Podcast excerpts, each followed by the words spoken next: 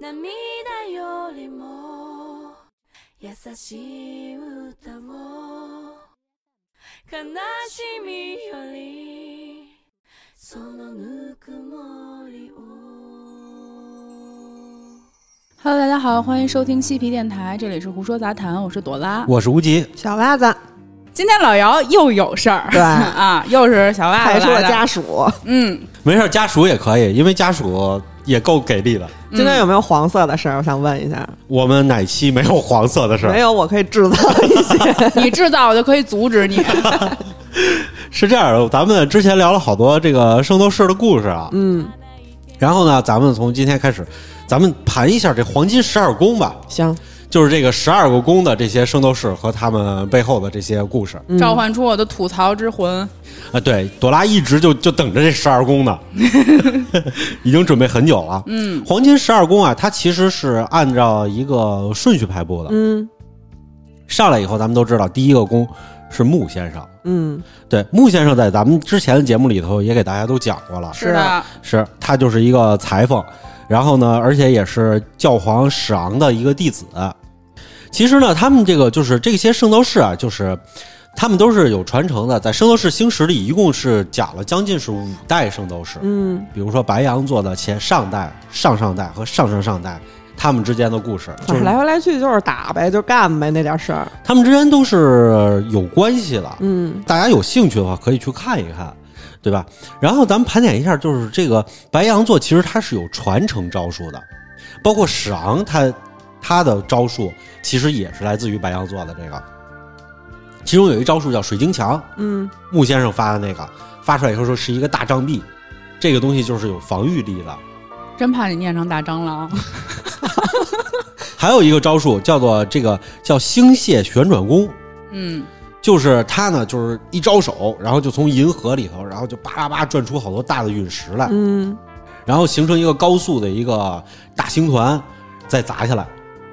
这个招数的话，就好像一个什么陨石天降啊什么的，就跟那个嗯，科幻小说里那种似的，陪你去看流星雨。落在这地球上。你走调了。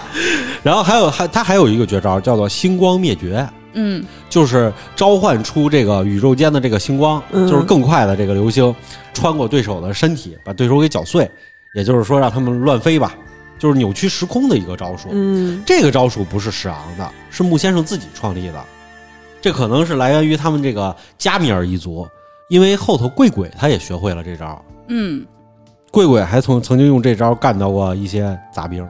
嗯，对吧？然后贵鬼还有一招，也是他们这个全都使用的，叫念动力。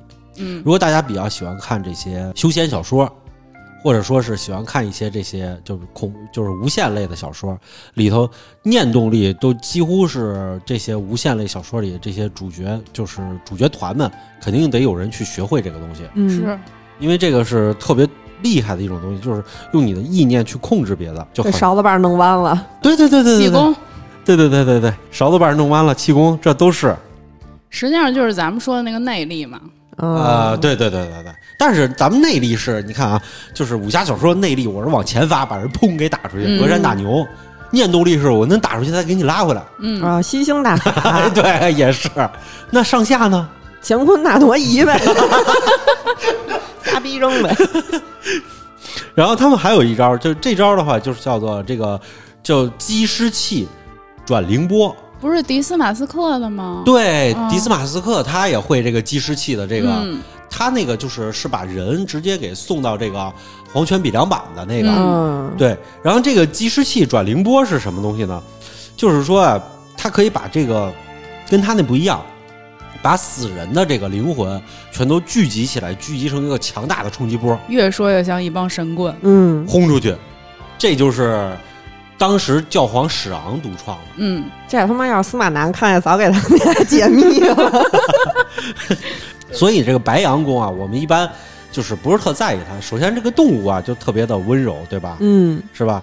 当初这这只羊不就是因为只会咩咩咩就被杀了吗？是而且呢，穆先生又修圣衣，就觉得他不厉害。但其实的话，就是他们这一系的话，还是在这个整个十二宫一系里头算很强的了。哎嗯，，但是虽然说这个这里头写的说这个白羊座挺蔫不出溜的，但好像实实实际上就是白羊座这个星座的人的性格是特火爆的，是吗？嗯，脾气特别不好，他是属于火象星座，对点火就着那种，嗯呃，我我正好我是没有什么这么多研究这个星座的这个、嗯，这个阅历，就是白羊座的人其实是脾气很暴躁。两个爱好嘛，一个就是生气，一个就是打炮，嗯，对对对，它是火象星座，是一种就是行动力很强的一种星座，嗯。所以他们想想到什么就会做出什么来。嗯，所以一生气就不是不是，这怎么和好啊？就是靠那个，就是大家、哦。就是大家说的没什么心眼儿，然后又特别外向的那么一星座。挺直的，嗯。明白了，明白了。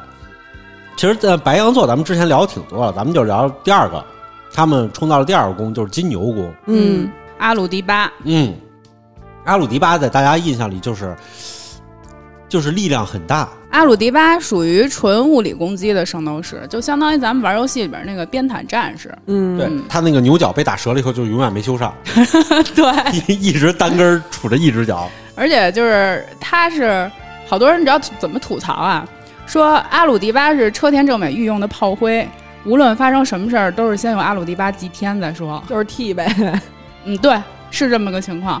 他在那个冥王宫里边死的时候是站着死的，他他是哦延迟死亡，他呃对他不屈那种，对对对，就是不屈，嗯，就是三国杀里的不屈，对，而且延迟他死亡。呃他是那个老牌圣斗士，他七岁就拿到了黄金圣衣，特厉害。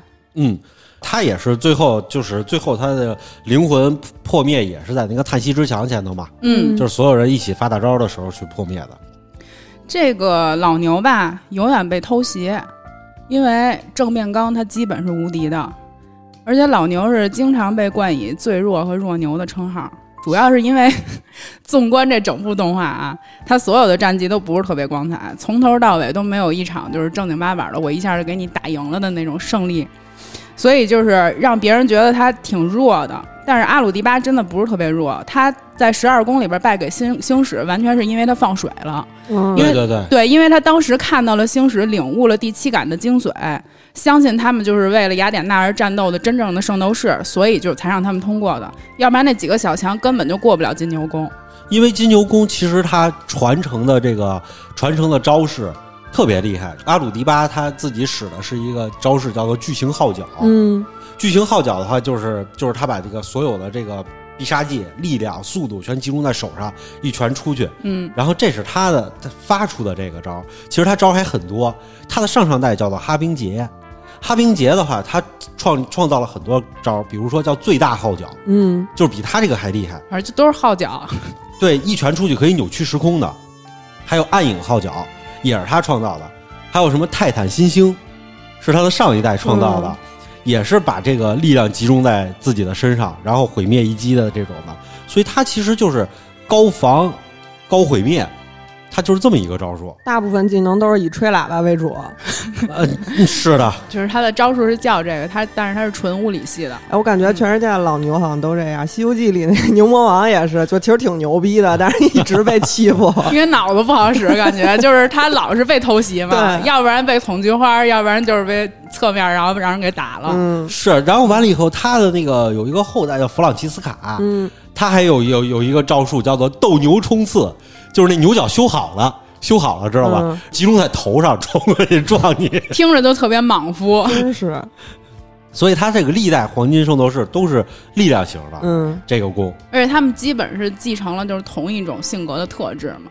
这个金牛座就是大家都对星座这么熟，你知道金牛座怎么来的吗？怎么来的呀？有有所耳闻吗？没没有，就是大家好像都知道自己星座，但是好多人不知道自己星座是怎么来的。金牛座太抠了。哦，是吗？嗯，对，不是都说我们处女座？处女座是处女座是严格逼，严格要求别人，不严格要求自己。这个金牛座说好听点儿是理财，说不好听就是抠。哦，那金牛座的人还挺好的呀。嗯，金牛不错。挺固执的嗯吧，有点儿。是这个啊神话是这么说的，就是说啊，有一天啊，这个宙斯啊在人间游荡，嗯然后呢，他经过某个国家的时候啊，意外看见了这个国家的公主。行行行了行啊，这套路套路大家都熟啊。懂懂懂懂懂，然后呢，这个公主呢太漂亮了。马上放哎 Tokyo Hot。然后呢，宙斯就回去了，回到天上了。嗯，然后呢，回到天上以后，他怎么回去了？琢磨他得琢磨会儿啊，我这回我得用什么方法呀？这他回去了琢磨了这次。是啊，回到回到天上以后就开始琢磨，直接哎上呗呀，，这个这公主太漂亮了。回然后去捡去。这这个国家里啊，有一个特别大的牧场，嗯嗯都是放牛的，里头有好多牛。然后呢，公主呢就平时就是过来这个牧场，嗯来这个养牛，然后旷世镇，跟跟牛一起玩儿。所以呢，就是有一个风和日丽的早上，嗯，公主呢又跑到了牧场里面，然后跟这些牛玩的就不亦乐乎的，玩什么呀？就是就是逗牛玩啊。拿什么呗？拿什么玩儿？她突然发现啊，这牛群中出现了一头会唱歌的牛，嚯，宙斯啊，然后歌声就特别好听，嗯，天籁之音，然后公主就不自觉就走过去了。嗯她看到这牛就特别喜欢它，就觉得这牛太厉害了，还会唱歌。然后呢，于是呢，就是公主就翻到牛身上，嗯然嗯，后骑到牛身上了以后，然后跟着牛一起唱，给它唱个和声。然后这时候这个牛一看，哎，得手了，背着公主嗖就飞到天果然。我操，MC 宙斯，然后呢，这个它飞了很久，然后完了以后，在一个地方停下来了以后，然后这个一下，嘣，宙斯摇身一变，变出了自己的本相，跟这个公主就表达了自己爱慕之情 还他还表达呢，这都多此一举。啊。然后这个公主呢就接受了宙斯的爱，然后一起就回到了天上，然后就去生活去了。宙斯就觉得，哎呀，就自己这招干的太漂亮了，这难道是他不能同意啊？哎，这个事儿就是了。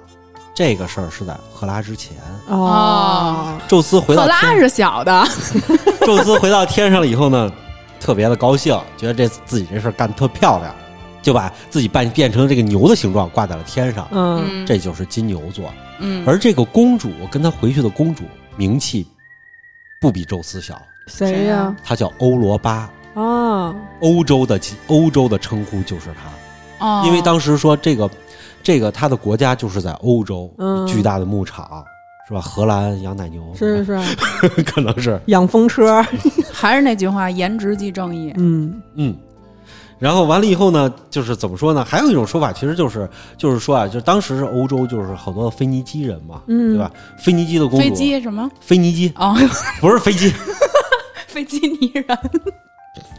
飞机尼那不就是凤凰吗？飞机，欧罗巴是这个腓尼基的公主，宙斯呢就看着她了，就变成了一头大牛，然后走过去，欧罗巴又觉得特漂亮，骑上去了，骑上去以后，宙斯嗖就跑了，那不还是这点事儿吗？然后跑到克里特岛上，嗯就没给他带回天上去，嗯俩人就开始在克里特岛上，哎，嗯啊，幸福的嗯，玩耍，嗯，鼓掌，就是在那儿鼓日掌。夜鼓掌，够累的，听着可 虚不虚？补补吧。他不虚，所以其实这个故事里头，就是其实，在所有的希腊神话里头来说，还是比较纯爱的啊。没觉得 纯爱，相比于之前那些宫斗啊什么，对算是比较完美的啊，了。对对对，不是三儿这回，不是三儿，对对对，这个怎么说呢？就是你是不是听着宙斯的名字就觉得他跟纯爱没边儿了？嗯是的，然后这个就是金牛座的来历。嗯，嗯，所以呢，金牛座呢，你看金牛座的话，它可能也代表了爱情。是吗？我老觉得金牛座和爱情真的不沾边儿。是吧？我觉得最恋爱脑的是双鱼座，嗯，哦，是双鱼座是最还有巨蟹也挺恋爱脑的。都比金鱼都比金牛强，金鱼是什么？都比这个金牛座强是吧？嗯，金牛座后的那宫是哪个宫？巨巨蟹了吧？双子。啊，对对对，双子，我着急了。这个金牛金牛座后的是这个是双子宫，双子宫啊，这个怎么说啊？这个这个故事就特别多了。嗯，首先在咱们这一部《圣斗士星矢》里面，其实它呢就是双子座，咱们都知道嘛，跟教皇相关嘛，嗯争来争去的。其实，在他之前的故事里，他的上代、上上代什么这些故事里头，全都是双子座的这个故事都比较丰富。嗯，俩人嘛能折腾他。在这个《圣斗士》里面有记载的第一代你听他是双子座两个人的名字就是很有故事，嗯一个叫做该隐，一个叫亚伯。哦，你听他们俩这个名字，这就知道了，他们就是很有故事了。嗯嗯其实他们也是很厉害的，他们在之前的战斗当中的时候，他们冥界三巨头拉德曼蒂斯他们啊就是在他面前根本不堪一击。儿子，嗯，在上一代的这个冥王神话里头，双子座就是叫做阿斯普洛斯和那个德佛特洛斯这两就不太熟了。就不太熟了，是吧？都在冥王篇里头，他们也是故事特别的多，就可能是《圣斗士星矢》吧，他以这个双子座的这种性格和这种宫的设定，嗯于是他把很多的故事线都埋在这个哦，这个宫里头了。咱们都知道这一代就是萨迦和加隆嗯，对这两个哥俩，他们的话也是非常厉害的。搞事情没有他们就没这故事。嗯，其实下一代就是他们之后的那一代嗯双子宫就厉害了。这双子宫啊是俩姑娘，嗯一个叫做帕拉朵克斯，一个叫因特格拉。嗯嗯这两位也是黄金圣斗士，嗯，他俩是有这种双重人格的，啊，一个代表了爱，一个代表了恨。俩然后疯子，对对对对对。然后俩人拒绝效忠雅典雅典娜，嗯，对，就是这么一回事儿，那他们效忠谁啊？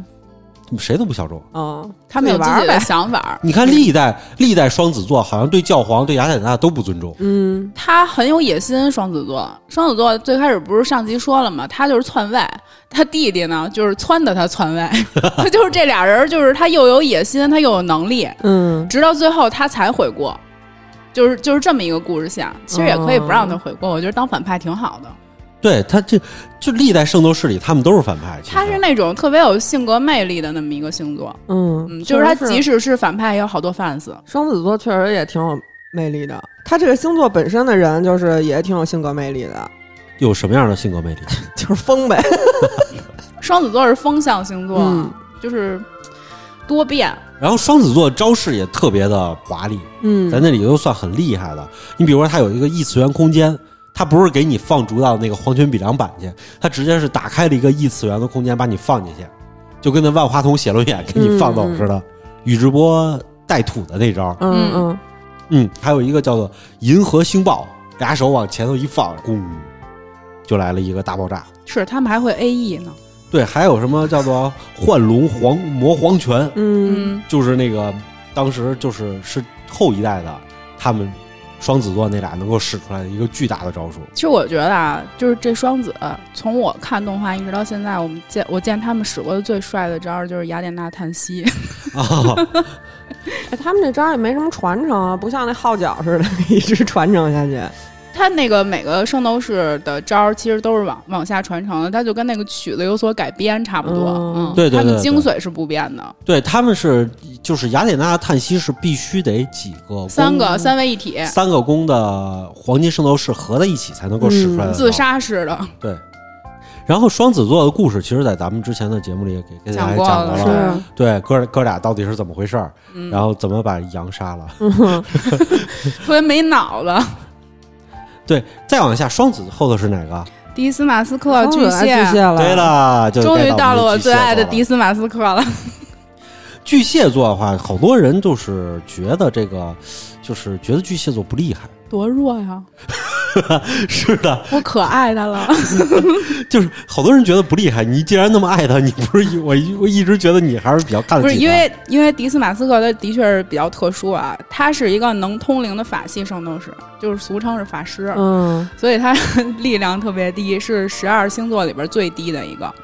而且他特殊在哪儿？就是这些十二星座的黄金圣斗士，所有干过坏事儿的和曾经是坏人的，最后都被平反了。只有迪斯马斯克到目前为止还是黄金圣斗士中唯一的反派。我知道你为什么喜欢迪斯马斯克了，为什么呀？就是因为你小时候打玻璃的时候 玩那法师。都说啊，他是最弱的黄金圣斗士，而且有一冷知识，你们知道吗？就是就是因为迪斯马斯克的存在，在日本的星座种姓制度中呢，巨蟹座一向是无可争议的最低层。谁是巨蟹座，谁就是就是这一帮小朋友里边最弱的，大家都看不起的。他第一代那个黄金圣斗士就是巨蟹座，叫迪斯托尔。嗯然后在圣战开始的时候，就直接被那个星矢和舜俩人给虐了。啊，他们是传承的特别弱，是吧？祖传弱逼，啊，而且迪斯马斯克啊，马屁精，呃，满嘴跑火车还是一戏精。我记得他曾经说过，说那个史昂是整个圣域里边没有人敢违抗的那位大人啊。结果就有人把史昂给弄死了，大家都不太尊重史昂。实际上，就只有迪斯马斯克一直是在吹他的彩虹屁，而且迪斯马斯克呢会临阵脱逃，嗯他在挨打的时候会发出少女一样的尖叫声，亚麻的。但是他有优点，他心思特别细腻敏感，嗯，所以他是第一个发现这个教皇是假冒的人，但是他没有声张 就是很奇怪。而且我还查到一个就是更逗的一个点，迪斯马斯克是这部漫画中唯一一个有臀部曲线的男男性圣斗士，翘臀。你知道迪斯马斯克为什么不去声张吗？嗯因为他的上任、上上任往上再推两任，这个巨蟹座其实是教皇，他是之前的教皇，嗯，嗯，所以人家人家这个宫啊，世代都是玩政治的。哦，他很有心机，他特像那个大太监总管。这个教皇这个职位，不是咱们都说过吗？是哪个宫的，一般都往底下传。嗯，对对对，然后他的上上任教皇其实就是什么呀？就是参加了两次圣战的那个教皇。嗯后来结果就是为了封印这个封印当时的冥界冥斗士，然后自己就牺牲了。封印完了以后，不就是派了童虎他们去看着吗？嗯就是镇住的，就是这个教皇封住的。所以呢，再往下传的时候，就是这个迪斯马斯克的上一任的时候，嗯其实他的上一任的时候就感觉教皇是我师傅，嗯那是不是我就该是教皇了？啊，然后结果不是，想得美了。对，他是怎么回事呢？他这他的上一任也很神，是什么呀？是开天眼的人，嗯，二郎神，从小他都他就可以看见灵体，那不还是二郎神吗？以为自己是二郎神，其实是哮天犬。就是他也很厉害。最后就是因为自己的师傅封印的时候，他帮助自己师傅去封印，嗯所以导致了他后来他也他自己也死亡了，嗯嗯，然后就没传下来。但你想再传到他这儿的时候，到这个迪斯马斯克的时候，他如果要是支棱起来的话，那教皇是不是得先干他呀？嗯，因为你是正牌传承人啊，对不对？史昂是不是就得把你给灭了？对对啊，史昂不能让他支棱起来，所以呢，他为了自保的话，最厉害的就是变成一个马屁精。哟，天天吹彩虹屁，而且他有一特点，他对好多人都使敬语，嗯，他不像阿布罗迪，阿布罗迪是跟谁说话都是咱俩像平辈儿，平辈儿，然后这个迪斯马斯克是跟好多人说话都用敬语，客气对对，特客气，然后实际上就是背地里给你逼到那么一人，但是他谁也打不过，是你想迪斯马斯克的这个形象，是不是特别像咱们《三国志》《三国演义》的时候的那个刘禅，嗯，对吧？为啥呀？就是他被逮了以后，然后完了以后，刘禅是什么“此间乐，不思蜀也嗯，”，就开始拍马屁，哦，觉得这儿这儿比我们蜀国强多了。这迪斯马斯克不是后来就是奉这伪教皇之命去刺杀童虎吗？对，就那块儿是挺逗的，其实就是他去找童虎，就跟童虎一通逼逼，然后之后让子龙给打了。后来这迪斯马斯克说：“你崽逼，你敢打我？”他又给子龙，当时他是被什么样的子龙给打的？瞎的，我记得是。对然后卸甲归田，没穿圣衣，嗯让子龙一逼都给扇一边去了吧？对，然后迪斯马斯克就觉得太他妈丢脸了，他又给子龙给从那个瀑布上打下去了。嗯，结果子龙穿着圣衣上来，给了迪斯马斯克一个千年杀。他是他好像是十二星座里边黄金圣斗士里边唯一就是受过这青铜五小强突袭的那么一个人哈。唯一让人他是后门的，对，他是直接就是吃亏了，他不像别人似的说我给你放个水你过去，嗯，他直接吃一大亏，对你敢跟主角团来刚，是，但是真的挺丢脸的。他特别丢脸，他的后一任也特丢脸。他的后他后一任就是说，就叫特别厉害，叫做席勒。他这个是画画那席勒吗？不是那个，爱画自画像。就是他后一代这个席勒啊，听起来就特别牛逼。他通过吸收他人的小宇宙，能不老不死、嗯，长生。嗯，然后呢，就直接就是被被那个尤娜和光牙直接有一逼都给干到地狱里头封住了。听着特别像废柴联盟的那个，就是有一个，呃，不是废柴联盟，反而是说是出了一个新的变种人，然后这个变种人只有一个超能力，就是不老不死，但是他。但是他是一特别衰又没有任何能力的人，他特别惨，就是活到宇宙的尽头，叫不朽先生，但是自己是一垃圾，对自己是一垃圾，特别寂寞。这个巨蟹座 就是咱们刚才也聊了他的招式啊，嗯里头有一个就是让大家就是比较印象深刻的，叫做击尸气冥界波。嗯，这个招式让大家特别那什么，为什么呢？就是说，据说啊，这个这招发出来的时候，就能让让你的人站在这儿，但是你的灵魂梆就被打到了这个黄泉比良板。嗯，对，黄泉比良板是什么呢？黄泉比良板其实就是日本它的神话里头这个地府的一个入口，嗯，就叫黄泉比良板，嗯，然后就打到那儿去了。然后呢，灵魂呢就会在那儿被撕碎。连他的这个就是灵力，当时就呃说是好像是那个漫画翻译的不太对啊，嗯当时漫画里翻译的是。迪斯马斯克走过来，子龙闻到了一股尸臭味儿。实际上，它不是尸臭味儿，它是那种就是阴森恐怖的氛围。啊，对对对对对嗯，，所以他那个他的念力就是那种特别寒冷的阴阴湿的那种念力。嗯对对对，就是他给他在这个地狱之门，等于在地狱之门开了一个通道。嗯，有一股死亡的气息。对对对，然后他的招儿也都是那种特别阴损的，有的比如说叫做什么鸡尸器、鬼苍焰，然后什么鸡尸器丧是不魂丧波，你听这个名字就够不好听的，反正。听这名字就好像就是诚心，车田正美先生就是诚心就是把他给放到一个反派角色上了，对嗯对吧？实在没法给他平反了，我觉得。这个巨蟹座就是他有什么性格啊？巨蟹顾家，对，嗯，恋爱脑，确实挺细心的也，挺脆弱的那么一星座，啊，这这个这跟咱们圣斗士完全不一样。容易被欺负啊。哎呀，这这终于就、嗯终于连上了啊！就是特别顾家是吗？嗯，对，那就是不是在家里干活儿？对对对，巨蟹座男的其实都挺好的。媳妇儿迷，哦，嗯那这么说起来，巨蟹座可其实是一个比较好的星座。但是巨蟹座容易在恋爱里边受伤，我觉得。嗯，嗯，因为他比较在在爱情里边，他是属于那种就比较弱势的一方，因为他心思细腻，他在乎别人嘛，哦，那巨蟹座有什么缺点呢？容易被欺负。磨叽，特磨叽。对对，他们决定事儿挺慢的。对就是一直会很犹豫，是对，吧？嗯巨蟹座是怎么来的？其实这个在咱们的故事里头啊，就是它跟咱们之前的故事有穿插。嗯嗯就是啊，你还记得宙斯就是和这个阿尔科摩涅生下了一个这个有超能力的一个儿子，叫做赫拉克勒斯，嗯嗯大力大力嘛。神，对，生下完了以后，不是赫拉就发现了吗？嗯，然后赫拉就一直不是想弄死这赫拉克勒斯吗？是，啊对，就老想去给他拖后腿。当时啊，这个咱们都说了，赫拉克勒斯第一个任务是去杀了一头狮子。嗯这个狮子后来他把狮子皮做成了一个铠甲，狮子脑子做成了一个头盔，对吧？然后第二个任务，穿上这个头盔就去杀那个怪兽许德拉。许德拉不是有好多的头，最后是让他们拿火给燎死的吗？对，对，这个巨蟹啊，就是当时那只大螃蟹，啊，就是赫拉呀派出去，让这个赫拉克勒斯冲上去的时候，突然一钳子夹住了赫拉克勒斯的脚，嗯嗯，要拖住他的后腿。但是呢他还，有前腿是怎么着啊？但是呢，这个赫拉克勒斯被拖住后腿了以后，他不是当时要冲上去去杀这个许德拉吗？头，九头蛇许德拉，回头看见这个巨蟹抓住他的脚了以后呢，就觉得很碍事儿，然后回回手一棍子就把他给杵碎了，被欺嗯负了，就被欺负了，就碎了，挺符合巨蟹座的。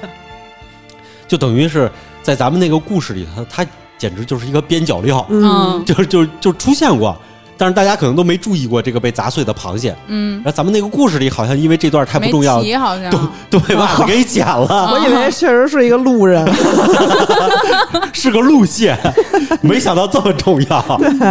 对，这个死了的这个砸碎了这个巨蟹啊，灵魂就飘到了爱琴海的一个小岛上。嗯嗯，哭去了。他因为啊没完成这个赫拉给他的任务啊，就被赫拉又给诅咒了，哎呦，哎呦，真惨！受气包。就是他一直在那儿怨气很大嘛，嗯，这个诅咒就开始往外蔓延。这个诅咒就蔓延、蔓延、蔓延，蔓延到了雅典。嗯然后呢，到了雅典以后呢，这个诅咒就落到了雅典的一个王后身上。嗯王后有一天生了一个闺女，叫美洛。出生了以后，有一个预言家就跟她说啊，说你这个闺女啊，以后长大了以后，结婚的那一天，就是王后你死的那一天，哎哎呦，因为你被诅咒了。然后呢，结果王后一想，这招咱熟啊，不让她结婚不就完了？是啊，是啊，把她关起来，然后就把又该 怎么又关啊？跟前面几个故事有一些相似 搁海里让它飘去。不是扔海里就是关楼顶上，是吧？然后完了以后就把这个公主给关起来了。然后直到美洛二十岁的时候啊，这个雅典城来了一个英俊潇洒的王子，嗯，叫索萨。这个索萨呀，他就是听说雅典城啊，这个公主啊长得特漂亮，就过来嗯来求亲来了。然后美洛呢，第一眼看见索萨的时候，也深深的爱上了他。但是啊，这个诅咒他还在。美洛不想因为自己去结婚了以后，他妈就死了，对不对？是，于是呢，他就想尽了办法去阻止索萨。然后，但是阻止索萨的话，他自己也有这种成亲的欲望啊。嗯，二十岁大丫头了，啥也没，手都没沾过。当一炮友得了呗。闭嘴。这样，干脆我设下九个难关，嗯，让这个索萨去通关去。索萨要是能通了关，到最后的时候就可以娶到公主。又是这一出。对你听这出就跟那个超级超超级玛丽是一样的。跟那学习动物园那是一样的。对，你看这一招就无限的重复在这个这个学习动物园儿、嗯，赫拉克勒斯学习动物园儿和这个超级玛丽啊什么这些嗯关卡上的，对吧？就是大家都是这样的，到最后关底呢才能见到公主。然后呢，索萨呢一想，成，说我去闯闯试试，闯完了以后我就能娶到公主嘛。结果索萨真的好厉害，把这九关都给通了。嗯，然后最后成功的娶到了美洛。然后美洛呢，这时候就很纠结了。嗯，结不你说结呀？哎呀，你说这个心上人还这么的英英武，这还出了名了，是大英雄了。然后完了，但是我一结婚呢，我妈就死了。你说这怎么办呀？然后他最后王后听说了，觉得这个闺女太不容易了，嗯闺女又看上一人，这人又那么好，又真这么真心对她，所以啊，王后就决定啊，就是说把美洛嫁给他吧。嫁给他以后呢，怎么说呢？她王后啊，结婚当天就没去，嗯，因为王后觉得，如果我死在当场，这不是、嗯，这不是这添堵。婚礼变葬礼了，是吧？红白喜事儿，这多不好啊！然后他就没去，他就一个人悄悄地走到了海边，站在海边以后呢，想了很久，觉得自己闺女终于出嫁了，砰就跳到海里自杀了。哦，捕闪马呀，真是。结果当时人们就听说王后去哪儿了，后来有人发现王后已经跳海了，然后大家就去海里去找，找啊找啊找啊，最后就找到了小岛上，嗯，找到看到了这只巨蟹，嗯，它站在岛上，双臂就环绕在胸前，抱紧着自己，感觉就是像特别缺乏安全感一样，嗯，又特别像一位守护着自己的母亲。然后于是呢，大家就是怎么说呢？大家就是一直都在那儿祭奠他。然后呢，祭奠这螃蟹啊。，对，就是大家就觉得就是王后化作了这只螃蟹，哦，而这哦螃蟹也很郁闷啊，在那儿受到诅咒。其实是一阴差阳错。嗯，对然后后来呢，这个事儿祭奠祭奠了以后呢，就被天后赫拉知道了。赫拉呢，把这个故把这个故事从头到尾啊，就是重新找人去复盘了一遍。嗯，听完以后觉得，哎呀，这事儿他也很后悔，是吧？当初就不应该派这么弱的一个螃蟹去去去抓着赫拉克丫就是想诅。咒他们那螃蟹，哪有说派兵派一垃圾去的呀？然后不行就罚人家，我操！然后完了以后呢，赫拉就去协商去了，跟这个宙斯商量完以后说算了，说这个这个螃蟹也这么的忠贞，然后这个嗯王后呢也化作灵魂，也跟着螃蟹就捆绑在一起了，就是王后人也很好，就把她升上了天，变成了一个巨蟹座。嗯，就现在我就有一个说这圣斗士的 fans，啊就是来总结这个圣斗士这些人，然后有一句话叫“鱼蟹虫牛四大酱油”，有道理，对对对对对对特别有道理。是的，你看在希腊神话里，鱼蟹虫牛也是四大酱油，是吧？所以呢，就是怎么说呢？这个巨蟹座啊，升上去了以后，这个每一个星座其实是有一个守护神的，嗯，他的守护神就厉害了，谁呀、阿尔忒弥斯，好家伙，伙，月亮女神阿尔忒弥斯，宙斯他闺女，哦，那是阿弗洛狄特，奶奶就更厉害了。嗯 奶奶护着谁啊？呃，咱们后头再讲，啊，奶奶得出现，嗯一会儿就有奶奶的事儿。这个巨蟹座就是阿尔忒弥斯，像她又是月亮女神，又是宙斯的闺女，嗯，而且阿尔忒弥斯，你想啊，她是一个不嫁的一个女神，处女神嘛。她是因为是狩猎女神，她又在野外生活，所以对这个鱼蟹虫牛啊什么这些就非常的 熟悉。四大酱油。他就是掌管这个，然后就守护着一个巨蟹座。嗯，巨蟹座这个故事，就是咱们从头听到尾了以后，就是它是希腊神话里少有的几个特别的凄美的爱情故事。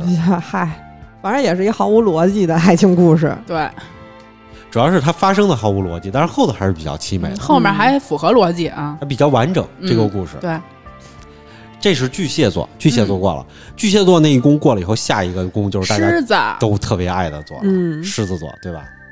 七月份的尾巴，你是狮子座。八月份的前奏是狮子，座，啊、哎对，没错，忘了，是。七月份的尾巴和八月份的前奏 当然都是一个星座了，不好意思啊，一点错误都没有，剪了。不用剪，给你留着。这个狮子座的话，大家就特别喜欢了，因艾欧里亚，对艾欧里亚，然后呢，他这个哥俩呢，其实都是黄金圣斗士，他哥是射手座艾欧洛斯，对。然后狮子座这艾欧利亚的话，他出场也很帅，招数也很帅，是梦幻战法热血战士，然后全速达到每秒一亿拳，我都不知道他为什么能吹牛逼吹成这样，对对对。哎，星矢那个是每秒多少拳来着？嗯不记得。七每秒七十拳，啊，是七十多，我记得，嗯。呃，还正常吗不？太正常，但是他哦每秒叫 每秒一亿拳，我真是不太能理解。你要是每分钟七十拳，我也能打到，好吗？那谁，达摩的那个黄金圣衣，不是呸，达达摩的那个皮肤嗯就是狮子座的，啊打拳有理哈。哦有理有理，达摩出的皮肤就是狮子座，，对，嗯，非常非常像。狮子座其实就是怎么说呢？就是就像是一个战神一样，嗯特别的勇猛，特别的正直。嗯在这个里头，一直历代狮子座其实都是非常的他有八卦，你想听吗？啊，还有八卦呢官方透露的八卦啊，啊艾欧里亚是圣斗士全系列中暧昧的女性对象最多的黄金圣斗士，然后他的后宫暧昧对象有五人：摩灵儿、沙尔纳、里特斯、利菲亚、火野吉乃，就是跟他有一些暧昧关系。但是实际上在明面上咱们看不到明线，就是只是这个车田正美的恶趣味。嗯嗯，哦，就是我你你说完以后，我一直在回想他们之他们有什么特别焦急的镜头。就是帮助他呀什么，就类似这种，就感觉好像女性角色对他都挺，嗯，就我愿意帮你，嗯所以就是官方透露说是车田正美的恶趣味嘛，就是感觉好像是艾欧里亚和这些女孩有一些暧昧关系，但是他不放在明线儿说，因为这是一少年漫画，交际草，嗯，差不多。哦，圣斗士星矢还是少年漫画，都打成这样了，热血漫画、少年漫画，又抠眼睛又脱衣服的。艾欧里亚他的他的特点就是他的拳特别的快，嗯就是刚才咱们在提这个就是呃金牛座的时候，咱们就说了，他的特点就是他的拳特别的重，嗯。就把这个，但是呢，就是他呢就追求的是一种速度，就等于他那个他叫等离子光速拳，手冲快，对，有没有道理？他他他那只右手啊，使出等离子光速拳的时候每秒臂。每秒钟一一下，突然开一下不不秃了，不他不他妈不，一下我他妈秃了皮了。就是说，就是据形容啊，就可以形成一张大网。啊！我不知道为什么突然开车，就是形成一张大网，你看特别快是吧？它还有一种本领叫做闪电光速拳，嗯还能都集中在一点上。就是来回来去 甩的呗。有完没完了？哎，这个狮子是狮子座来源，咱们以前也讲过，来源于这个大力神赫拉克勒斯。你看这个人，他关系到好多啊，嗯那集里头。这是怎么回事呢？就是他杀死那狮子，哦哦哦，对对对，他第一一个任务的时候杀死杀死那狮子，杀死完了以后，大家都特别高兴啊，除了一除了一害啊，嗯奔走相告。然后呢，宙斯呢就为了纪念他为民除害，就把这狮子升到天上，变成狮子座了。哦，所以我觉得宙斯把谁升到天上是很随机的随便对随自己心情去干这些事儿。是，你看他有的小三儿成神了，有的小三儿就不管不顾了，嗯，有的儿子他死了就死了，有的儿子他就那么看重，对，不懂他。特别的没有道理。嗯，希腊神话嘛，古早编的好像都挺没道理的。对对对对对。然后呢，在下一个这个里头就遇到了非希腊的神话了。沙家对，处女座，太棒了，这第六个宫啊，就是处女座的黄金圣斗士。处女座的这个宫啊，一直招的人都是非西印度方的。对嗯他这个第一代的这个处女宫的这个圣斗士叫做世镜魔。嗯世镜魔是什么？据说啊，他是最接近神的男人，都都都都是这么说的，嗯，所有的都是都是最接近神的男人。他是什么？是雅典娜穿越了以后转世而来的。雅典娜穿越了之后转转世成处女座圣斗士。对有一个说法是雅典娜也是处女神，对，处女有三大神。她就就是雅典娜的出生是非常纯洁的，她对男女之事没有任何的就是想法。那她穿丝袜啊？那她穿丝袜就你看，没没有任何想法，她不懂，所以特、哦特伦苏喷腿上了。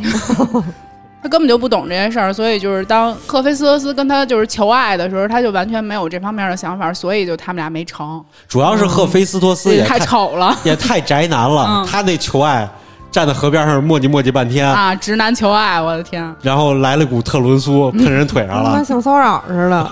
就是啊雅典娜赶紧擦了扔地上了。嗯他这个就是希腊有三大处女神，一个是阿尔忒弥斯，嗯一个是雅典娜，嗯，还有一个我给忘了。反正肯定无所谓，无所谓。哎，对，对他们就是这个，就是怎么说呢，都是这个特别的印度化，嗯印度化。这些人名字也印度化，他们能力也印度化，而且这些人能力都会非常的强。他的第二代呢叫做阿诗密达，嗯，嗯，你听这名字也特别的确实是。阿三，对，不好意思思啊，啊，没事儿没事儿，随便说，他们听不见。听不懂。而且他们这个宫啊，全都是开了第八感的，嗯嗯比别人感觉戏上都要都要明显多了。嗯，再到这一代，现在的这一代处女宫就是沙加，对，沙加是他拥有的能力是穿梭任何空间，能和佛陀对话，而且他是十二宫里边唯一独自发掘了这个阿赖耶识的奥秘的人。这阿赖耶识就是刚才咱们说的第八感。他是拥有最强的小宇宙，刚才也说了啊，这个处女宫都是被称为就是最接近神的男人，而且就是二次元有一种说法，我觉得你们都应该听过，叫眯眯眼都是怪物。这个说法就是从沙加这儿来的，哦，沙加是闭着眼啊，对，根本就不眯。就是他们就是这么个形容啊。这个沙加呀，他不是失明啊，他平常就是闭着眼睛，为的呢是增强小宇宙。就是说，沙加闭眼的时候，他是一个修行的状态；嗯当睁眼沙加出现的时候，你们都得死。但是还有一种说法，沙加他拥有佛陀的眼睛嘛，就是因为他不忍目睹这个世间的虚伪啊、人类苦难这些事儿，所以他才一直闭着眼睛。在这个冥王篇里边儿，太惨了，冥王篇给我哭疯了。他这个冥王篇是相当于自杀，有点佛陀圆寂的意思，嗯但实际上他是以另另外一种方式又复活的。就我我还是表达一下我个人对沙加的喜爱啊。沙加在这个冥王篇里边要死的时候说了一段台词儿，叫“开放的花会凋谢，闪耀的星星会暗淡，地球、银河系乃至整个宇宙都有消失的时候。人的一生与此相比，就像一刹那，最终都会走向死亡。”哎，给我哭的呀！是这样的，在这个在这个佛教神话和这个印度的传说里头，嗯阿赖耶识是排除你的六感之外的一种，嗯嗯就是说，当你是真正的是成佛以后，你才能够具备这种东西。它可以就是帮助你般若波罗蜜多，也就是用智慧到达彼岸。但是据说，就是圣斗士的第八感觉醒都需要雅典娜的血来作为这个引导，只有处女座不需要。对啊，就是因为这个，好多这个圣斗士他们信的是什么？都信的是宙斯，嗯信的是这个雅典娜，信的是希腊神话。嗯，但是沙迦信的是佛，对，嗯他们不是一个体系的。嗯就是沙迦的下一代也特别强，沙迦下一代叫做不动。他就是什么呀？就是当时下一代那些小小吴小强们冲过去的时候，就是轻松把吴小强全给拍地下了，嗯然后就谁也过不了他这一关。然后所以呢，他呢后来就觉得，嗯，要不放你们过去看看这个结果怎么样吧，嗯就，把他们给放走了。一般都是放水走。他下一代不动，就是直接放水，你们过去吧。反正他也动不了，就过去呗。上一代也是放水，沙加那会儿就是十二闯十二宫的时候，他就是。呃，睁了一次眼睛嘛，但是他突睁眼之后，他陷入了迷茫，就那一瞬间，他们进去了。嗯处女座这些招式听起来也就是全都是特别佛家的招式。对，他比如说不动明王啊，嗯嗯天魔降服，哎呦，又要哭了。天无宝轮，然后六道轮回，这都是他的招数。嗯大家都是一直在说处女座，在说这个这个处女座这个特别较真儿啊，特别细致啊，然后是吧，特别细腻啊，想为自己平反是吗？嗯 然后特特特别顾家呀，接着说都是，你自己说的吧？这些 接着说，是吧？就是大家有没有听说过这个这个处女座的来来历啊？没有不有，知道。就好像你查星座，首先是没有处女座的，因为现在没有这个星座了。嗯，是吗？对，已经没有了，把它拆了，修正过了，修正过了，没有这些星座了。咱们的黄道十二宫好几个星座都没有了，其实。嗯但是就是说，在这个历史上来说，处女座为什么它能够名气这么大？是因为啊，这个星座来源啊是出自荷马史诗，嗯荷马的一首赞美诗里头，当时是提到的。它讲的是什么？是这个农业女神德莫特尔，就是那个明后他妈。明后长特漂亮那个是吗？对哈迪斯哈迪斯的媳妇儿的妈，哈迪斯的丈母娘，对，没错，嗯德莫特尔的故事。这个德莫特尔是希腊神话当中啊，就是掌管这个农业的神，嗯谷物长谷物的，所以好多人就管她叫丰饶女神。嗯嗯，她呢，其实啊，她地位特别高，有多高？她是奥林匹斯十二主神之一，哦，她已经是十二个主神，就是最上头了。她是宙斯的姐姐，哦，辈分比宙斯大。她是宙斯的姐，等会儿我捋一下啊，她是宙斯的姐姐，赫拉也是宙斯的姐姐，然后哈迪斯是宙斯的弟弟，对哈哈迪斯的丈母娘，一会儿 逐渐混乱。但同时，她也是宙斯的第三任妻子。嗯，哈迪斯管他丈母娘叫丈母娘，那他也得管宙斯叫，是不是得管宙斯叫老叔、老舅？没错，她是宙斯的第三任妻子。嗯她和宙斯生下了一个闺女，叫博尔塞夫涅。博尔塞夫涅呢，就是嫁给了冥王哈迪斯，成为了哈迪斯的老婆。也就是说，哈迪斯娶了自己的侄女儿。呵，哎，他们之间各论各的吧。真够乱的。对，所以呢，他们其实既是亲戚，又是亲戚，所以还是亲戚，还是亲戚。真够亲的可，亲上加亲嘛。嗯，对他们之间的关系啊，只有三种关系：亲戚、亲戚，还有亲戚，还他妈是亲戚，就这三种关系。所以呢，这个博尔塞夫涅呢，其实是原来的青春女神。嗯后来的青春女神赫伯不是嫁给了赫拉克勒斯嘛？嗯最后娶了赫伯。原来的青春女神呢，就是博尔塞夫涅。青春女神其实是有三位的，他俩就占了其中的两位。这母女俩呢，其实感情特别好，相依为命。然后呢，她们同时呢，就给人类带来丰饶嘛。一个是青春女神，一个是这个谷物女神，其实大家都特别喜欢她们，然后都给她们去进贡。然后呢，这个哈迪斯呢，就是宙斯他弟，嗯掌管了地府。然后呢，他有一天就看上了美丽的博尔塞夫涅，嗯看上自己侄女了。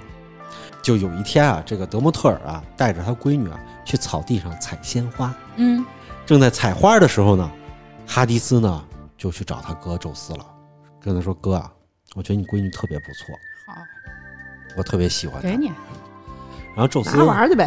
对宙宙宙斯就说：“你这，那你去吧，去吧，去吧，弄走弄走，弄走吧，我也不想要了。”我也不想养了，齁累就是的那么多孩子。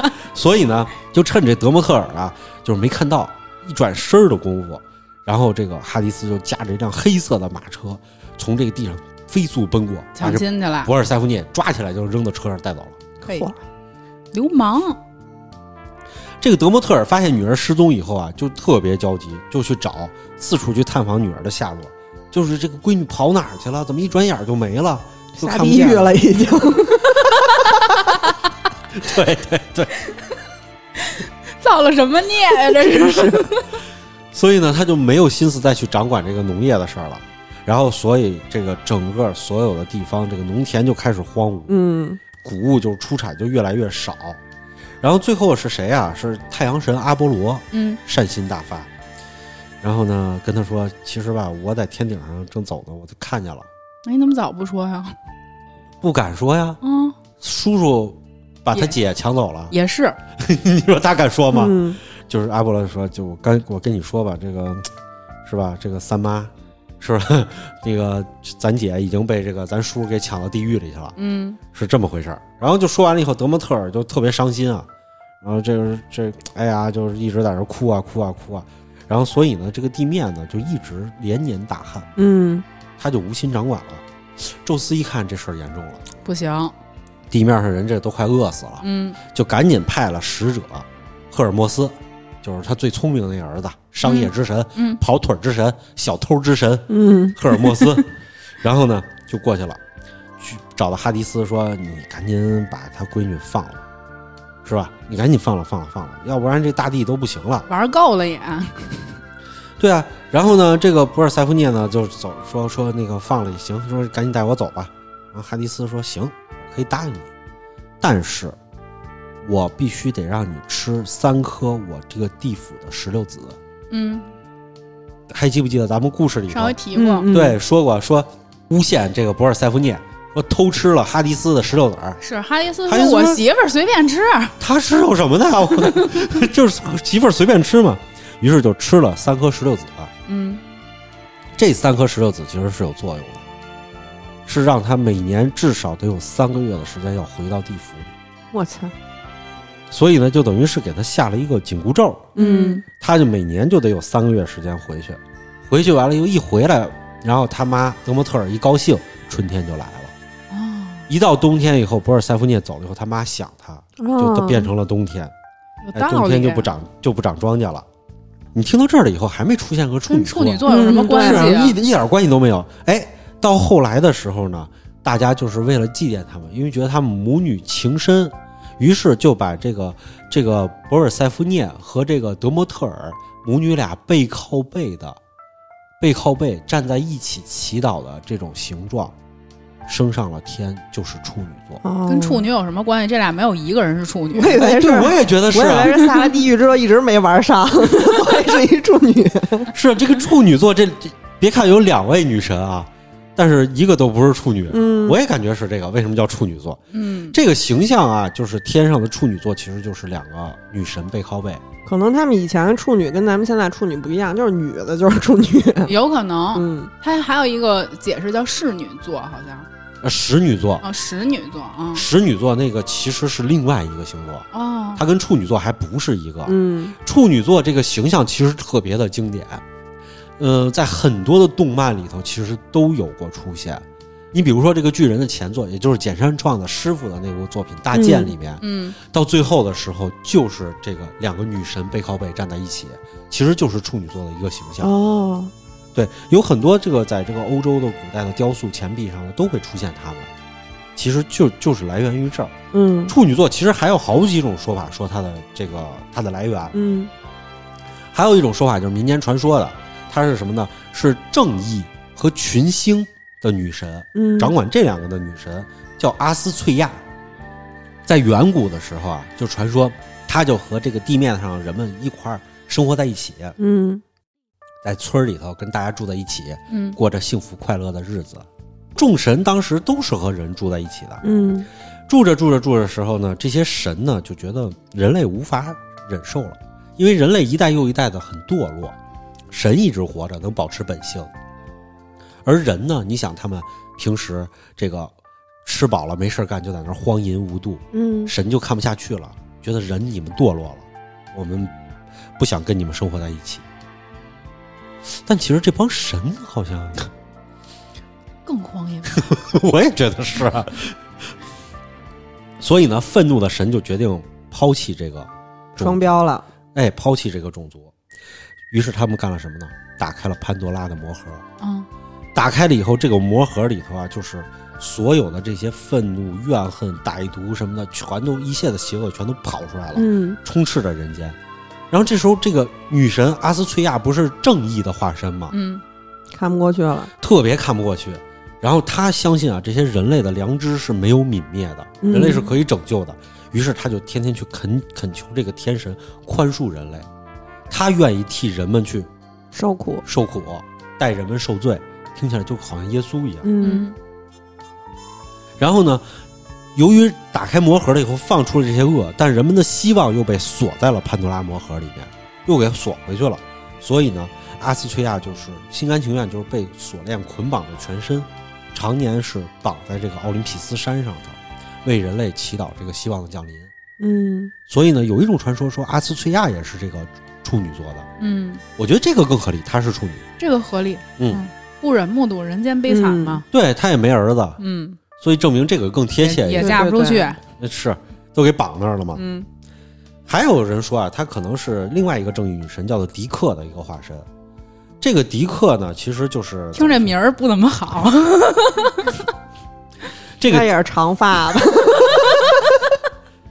据说啊，就是克罗诺斯啊统治奥林匹斯山的时候，人类处于的是黄金时代。嗯这个克罗诺斯啊，他是第二代天神，嗯割屌小英雄克罗诺斯嘛。嗯他爸爸乌拉诺斯是第一代天神。那会儿为什么是人人类没有进入黄金时代？是因为那会儿没有人，嗯，他爸生出来的全是泰坦巨人。哦，对，之后咱们故事有提到那些巨人，其实都是来源于他爸那一代生的。然后克罗诺斯这一代的时候有了人类，嗯，人类刚开始的就是是那种田园生活，然后黄金时代那会儿的人都很讲素质，很讲道德，勤奋。就是吃饭都洗手，出门不随地大小便，嗯嗯，就是全都特别讲道德。那是一个和平幸福的一个时代。迪克呢，就是他就在人间游走，传播这种智慧和正义，然后教导人类，特别的好。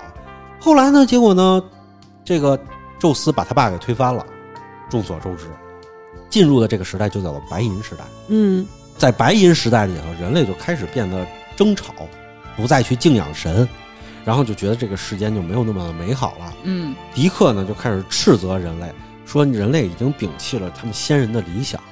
他警告人类啊，就是更糟的时代还在后面。呵，然后之后还有这个青铜时代和黑铁时代。嗯人类到了黑铁时代的时候，就已经是完全抛弃了神，然后他们将会爆发极大的战争，人性将会被完全的展露出来，他们的懒惰，他们的贪欲，最后迪克就无法忍受人类的罪行了，他也不想跟地上待着了，他跟那些女神们一样，他也没有说献身自己，他就飞到天空上了，然后迪克就走了。嗯飞到天空上了以后呢，迪克就在这个天秤座的旁边站着，主持正义，他就变成了处女座的来源，嗯，挨着天秤座也有道理。对吧？嗯挨挨着天秤座是有道理的，所以就是这么多一个说法。这个说法其实被好多人的借鉴了，就是咱们有著名的作家王小波先生，嗯他把作品集不就分成了黄黄金时代、白银嗯时代、青铜时代、黑铁时代嗯四本儿，嗯对吧？他分成了各个时代。其实他就是想讲的是，就是寓意的，就是说是人类的这种纷争和邪恶，嗯，所以他把这个写到里头。包括说咱们这个著名的作家刘慈欣写的《三体》，嗯同样他在《三体》也讲述了，说宇宙当时处于最早处于一种田园时代，人们之间就是没有纷争，然后后来因为战争，所以呢不断的降维，人类人类所所以才生活在这样一个里头，所以嗯宇宙的文明希望是能回到田园时代，嗯。让所有的文明交出他们的空间，让让所有的空间都去恢复。其实大家就全都是在觉得以前的时代可能比现在的时代更加要好，更加幸福。回到咱们中国来说，孔子那会儿不是也要遵从周礼，嗯这我要法先人，先人的时代更加好，对吧？包括咱们现在也是，嗯。咱们像我我这代人就想，哇，我们怎么就没赶上那种什么包分配啊，毕业包分配啊，是吧？赶上那种什么，嗯，然后还有什么这个这个什么铁饭碗，嗯。什么都没赶上，然后赶上这么一时代，只能出来做播客，哎，就就是做博客，你赚着钱也行啊，你连钱也没赚着，靠靠听众在群里边发红包。每进一个新听新听众发一个新红包，哎，真是咱们听众群都是十位数了，那咱们没有这规矩啊，不用发。啊你们要愿意发也行啊。这这咱们群是被谁带歪的这风气？不知道是被谁带歪的，反正挺歪的。不好啊不好，啊下次进来不要发了。对，要发私下给。所以就是就是，其实就是大家都会觉得，就是之前的时代比现在时代要好。嗯包括创业的人也会说，现在的创业环境多那什么啊？你看什么九十年代初下下海潮时候那会儿，嗯，把你哥那会儿的时候，你还觉得以前铁饭碗挺好这，下海在日本可能不是这么讲的吧？是吗？啊，日本下海不就是 Tokyo House 吗？啊，是我说中国嘛。所以的话，其实人们都是在向往之前的一个时代，嗯认为以前比现在要好，未来会更加差。这种东西其实咱们从这个神话里就可以听出来，就是各国人们都是这么认为的。为什么呢？因为未来是不可把控的，而从前是固定的。嗯你，能看到的从前的片段，你觉得你都对它有掌握能力，安全感，对你有安全感。在之后的话，就是未来的时代是一种迷茫的，但是也没有人愿意意，回去，是吗？我觉得是。反正要是我的话，我不愿意回去，嗯，给你一个机会穿越回去，你都不去，不去。哦，那我觉得朵拉还是比较有志向的。你认为未来会比现在更好吗？我不是说认为未来比现在更好，我只是觉得没有必要回去，因为你回去之后还是按照历史的进程再走一遍。啊，你在没有安全感的时候，你依然还是没有安全感。是的，所以我觉得我们平时不要说自己在看一些作品、看一些书的时候，就会想象自己，我如果穿越到了从前，我会怎么样？然后那么去做白日梦，想或者想，哎呀，当年我没有怎么着什么的，是因为当年你在那个情况下，你是不可能做出那样的选择，或者说你做出错误的选择的话，也是你自己应背的这个锅。对他这个不是就是一个时空的悖论吗？嗯之前就有很多科学家都说过嘛，嗯，说这个宇宙它其实早就把所有人的生命轨迹和历史都写好了。但，你再怎么回去，你再走依然是这条路。你说的是宇宙的决定论观，嗯，对，其实就是这样的。那么的话，我们今天的《圣斗士星矢》到这儿就结束了嗯，啊，我们下次再跟大家继续盘点黄金十二宫。好的今天的节目就到这里吧。我们会在每周一、三、五零点更新，周一更新《胡说杂谈》，周三更新《好奇症候群》，周五更新《嬉皮胡同》或者《百物语怪谈》。私信主播可以加入粉丝群，我们会把每期预告和花絮发到群里。如果有什么有趣的事儿，希望和我们聊聊，也可以给我们留言。我们下期节目再见。拜拜。拜拜。